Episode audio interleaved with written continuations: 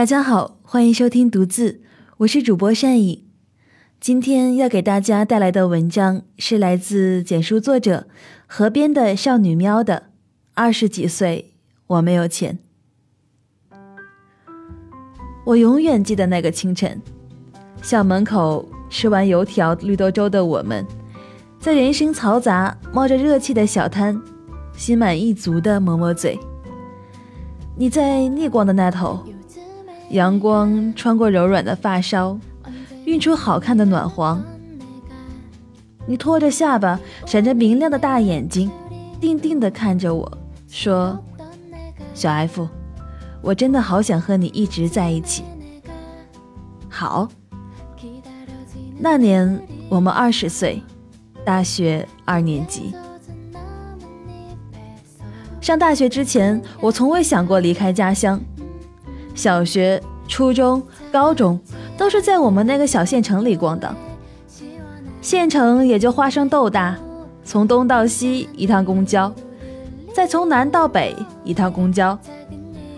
走到哪儿哪都是熟人，这是谁谁家的师姐，那是同个学校第一届的师弟。第一次远离家乡，拖着一包被子和一个大箱子。第一次坐火车的时候，别提多新鲜了。大学真是应了一句“有朋自远方来”。那一年年级里最远从黑龙江漠河来的，最南也有海南的。最西有新疆、西藏的，最东有苏州、上海的。丰富的校园文化，集体宿舍，天南地北的带着口音的普通话，下课后熙熙攘攘的人群，构成了大学生活的全部。我本以为会一直这样嬉笑又平凡的度过这四年，却没想到我遇见了小 P。小 P 是我在校园论坛卖吉他认识的。为了学吉他，我买了琴。后来我哥又送了一把，宿舍便堆了两把。想着卖掉一把，就在论坛的跳蚤市场开了个帖。小 P 就在帖里留言说阿婆主啊，我帮隔壁室友问吉他还在吗？”于是我俩就勾搭上了。聊啊聊，我越发对他产生好感。他爱名人，我爱佐助；他爱篮球，我爱排球；他爱川瑞康，我爱王尔德。年轻的爱情发生的很纯粹。小 P 在一个和我压完马路的晚上送我回寝室，隔了几秒后，我便收了短信。对于我这个学渣来说，看不懂其他英文，我只看到了那个最好看的，它叫 Love。于是我跟 P 在一起了。小 P 说他很喜欢我的才华，还说我是一个灵动的女孩。要不是你一身才气，我才不要喜欢你呢。你这是夸我还是贬我？小 F 啊，求拉小手好不好？不要，不给你，这可由不得你。于是，一把把我死死拽住。我就是要牵着，这一辈子都要牵着。我最喜欢的是跟着小 P 一起早读，然后去校门口的油条铺，就着绿豆粥大口咬油条，像个饿死鬼投胎。小 P 看我吃的狼吞虎咽，着急地说：“你慢点啊，别噎着，又没人跟你抢，有人抢也不怕，我在呢。”我扑哧一下笑出了声，那句“我在呢”，却记了好久好久。在爱的人面前，我们放肆卸下伪装。我不用为了谁掩饰我的性格，不用装着小家碧玉一样小口小口的抿，我不用迎合着别人的口味去面对一桌我不爱吃的食物，我不用放低自己去高攀一颗触不到的星辰。我只要安心，安心的吃完一碗饭，饭在胃里消化，你在身边微笑。那一年我们二十岁，妈妈给我一千五生活费，我对着橱窗里好看的衣服眨眼睛，却在扫到价格的时候心头一颤，小小失落。我不了解小 P 的家境，只是偶尔听他说起，他说家里一开始还不错。他小的时候，爸爸想做生意，就把多年的积蓄投了进去，做了条大渔船。于是由于不熟悉商业操作，几年下来赔了老本，卖了渔船，还欠了一屁股债。那时候他的妈妈身体也开始垮了下来，又退休了，不能再干重活，一度很艰难。自己差点大学都上不了。听他说起这些的时候，我张了张嘴，什么也说不出，只是用力地握着他的手，指甲都被我压得发白。后来听小 P 挚友说，他真的很爱我。如果爱情可以量化，那小 P 对我的爱就是百分之两百，把自己的一切全部都毫无保留地给我。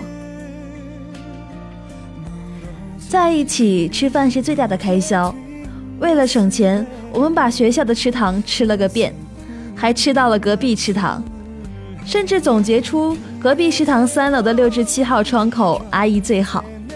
我说：“小 P，你卖个萌还能多打菜呢，阿姨最喜欢小青年。”小 P 翻了个白眼说：“我觉得三号窗的大叔都认得你了，不可以呀？可以可以，别吃太胖。”我背不动，只有在周末的时候，小皮带我出去玩。他鼓起腮帮子说：“委屈你了，跟我这个穷小子天天吃食堂。走，大爷今天带你吃好吃的去。”于是我呼啦跳起来，谢大爷赏饭。后来我才知道，小皮为了每周末带我去吃一顿好几百的大餐，他把心爱的自行车卖了。还在学校里做了好多兼职，卖电信手机卡和饮料促销的那种，站一天喊一天，挣个百来块的那种。这些都是我不知道的事，直到好久以后我才知道，曾经的我被这么一个男孩不顾一切的深爱。大二结束的时候，我们有了一个交换日记本。放暑假了，我回家，日记本留给了小 P。小 P 去了南方的一个城市，他说想去打暑假工。当时的我对暑假工完全没有任何概念，我以为就是去找个地方看店什么的。我不知道小 P 去了工厂，那是我们第一次分开。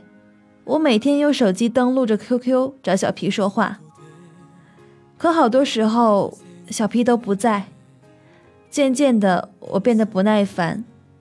晚上的时候，小 P 来电话，刚下班，哪敢不理你呀？怎么舍得不理你？我说，你工作很忙吗？挺多事情的，机械又重复。我觉得呀，幸好我只是打暑假工，不然待久了会废掉的。小 P 说这些的时候，我分明感到一股惆怅。却又被他开朗的笑声掩盖了过去。我不知道的是，那天他手机没电了，员工宿舍没有插头，他就带着充电线和手机，穿了双拖鞋，站在楼道里给我打了两个小时的电话。累了就靠在斑驳掉漆的墙上，楼道灯灭了，就在黑暗里一字一字的逗我笑。直到听我说完晚安，才挂了电话。小 P 蹑手蹑脚走进宿舍，生怕惊扰了熟睡的陌生人。那个暑假，小 P 很少跟我联系，我任性的觉得他不在乎我。年轻的我，根本不懂什么是爱。就这样，到了开学，小 P 神神秘秘的把我拉到一边，要我闭眼睛，说送我个东西。我摊开手，感受那份重量，睁开眼，是一个闪闪发亮的戒指。P 蹭了蹭鼻子，小 F 啊，不要嫌弃哦。虽然它不是百分百金子做的，但我对你的心是真金也买不到的。那个暑假，小 P 揣着赚来的钱去了金器店，挑着里面最好看的戒指，把剩下的钱换了手机。他说：“以后不怕了，跟我说话多方便。”他在日记本里写：“今天是见不到 F 的第十三天。昨天他生气了，因为工作的原因，我忽视了他，都怪自己手机老没电。小 F 啊，你不要生气，再等一下，等我赚够了钱给你买吃的，我再换个好手机。我真的不是故意不理你的，对不起。慢慢长大的我开始面对外面的物质，学校里女生也不再是刚进来的灰头土脸，个个学会了穿衣打扮，化点小淡妆。校门口经常停着高档轿车，走出来一个年轻漂亮的女孩，漂亮的样子我们都想要。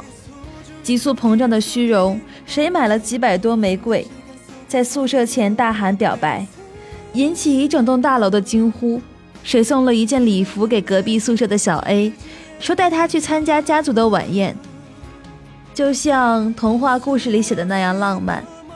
我也想要好看的衣服、漂亮的包包、精致的高跟鞋，通通想要。可是小 P 给不了我。虽然我从不说什么，但吃久了食堂被同届的社团好友带去吃高档料理。还是会怯声怯懦的，不敢随意动弹，生怕出了糗，显得自己没有教养。没见过世面，不敢跟学姐讨论最近流行的彩妆款式、护肤技巧，甚至看着小 A 穿得漂亮去约会，觉得自己土丑土丑，好没自信。那时候我妈说，每个月就给你这些了，再多的话也负担不起，你要计划着花。那一天。我挑着食堂的菜吃不下去，小 P 问我怎么了，我突然就说我们去吃大餐好不好？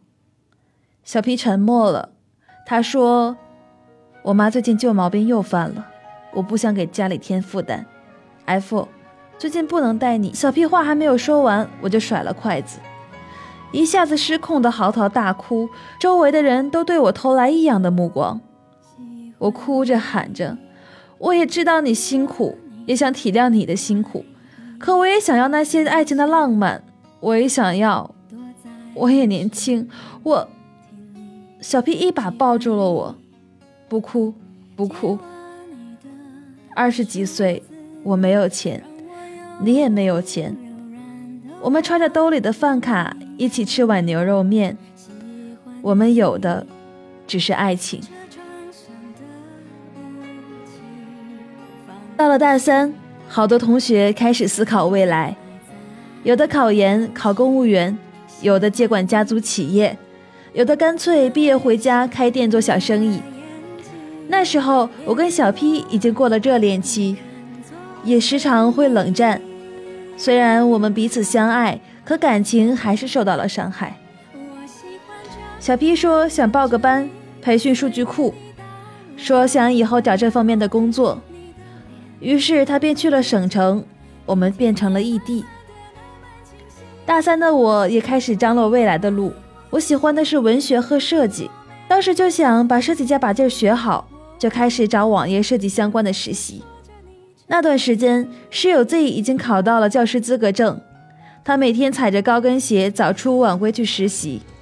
这也报了班学编程，而 S 选择了本专业。整个宿舍几乎在外面奔波，一回来倒头大睡。我是从那个时候意识到社会残酷，生存的不易。爸妈说以后不要我养，说他们自己去养老院。而小 P 他放不下父母，他们没有养老金，怎么可能不管不顾？大概我第一次觉得小 P 压力有多大。而这些无形的压力让我焦躁不安，内心恐惧。我承认我很俗，我怕穷。渐渐的，我们会吵，在电话里为着一些莫名其妙的理由吵，比如你多久回来看我一下？得到的是沉默，直到双方情绪失控，挂掉电话。后来就是一星期的冷战。我们谁也不理谁，也不道歉。我不知道这样的状态持续了多久，直到我有些麻木。直到有一天，我对着小 P 说：“不如我们分手吧。”小 P 沉默了一会儿，好，嗯，那就说好了。就这样，我挂了电话。我没有去寻找一个为什么，大概是真的，因为我们都很穷，突然爱不起了。后来我毕业了，谈了一个男朋友，他家境不错，父母都是地方公务员，不愁吃穿。我说我看中了件衣服，带他去。他说这里衣服这么便宜啊，要是他嫂子，肯定一大包一大包搬回家。我突然什么也说不出口，冲出了商店。刚刚毕业的我找到的是一份实习的工作，然后蹲在路边就哭了出来。想起小 P，他认真的拉着我的手，走过那段长长的小道，校园里的广播在放曲婉婷的歌。我深深的脑海里，我的梦里，我的心里，我的歌声里。那时候的小 P 真好看，他皎洁的对我眨眼睛。二十岁的时候，我没钱，我多么希望你能陪我在一起，即使最穷最穷的时候，我也不想让你受苦。我想这一辈子都不放手，好不好？小 P 在教学的天台上对我说：“那天的风很大，阳光很明媚。”我点了头，却食言了。二零一六年，我毕业的第二年，在一家互联网公司上班，工作很忙，每到夜晚才写写文字。我已经不活得像毕业那年那么慌张，不再吃高档料理时捉襟见肘。不再害怕走进珠光宝气的商店，不再为了物质去评断爱情，自己挣钱买需要的一切。尽管还有那么多买不起，但也不介意了。我知道 P 在另外一个城市很努力，我们各自都朝着自己想要的方向去卯足了劲儿，这样就够了。那一年我们没有钱，手里却揣满了爱情。这一年我们有钱了，爱情却再也掂量不起。有一天刷朋友圈，看了小 P 发了 To You，我问在一起了，嗯，然后我便删了他。我没有告诉他，我把油条配绿豆粥变成了标配和习惯。我还留着当年那本日记本，我还会想起他笑着的模样，我还会记得曾经有个少年爱我抵过生命，而现在不打扰就是我最后的温柔。我已经想不起你的脸，我也没有你的照片。时间它杀死了所有的从前，我们也没必要再去怀念。你说什么爱情都会变，你说你现在也没，说谢谢我陪你。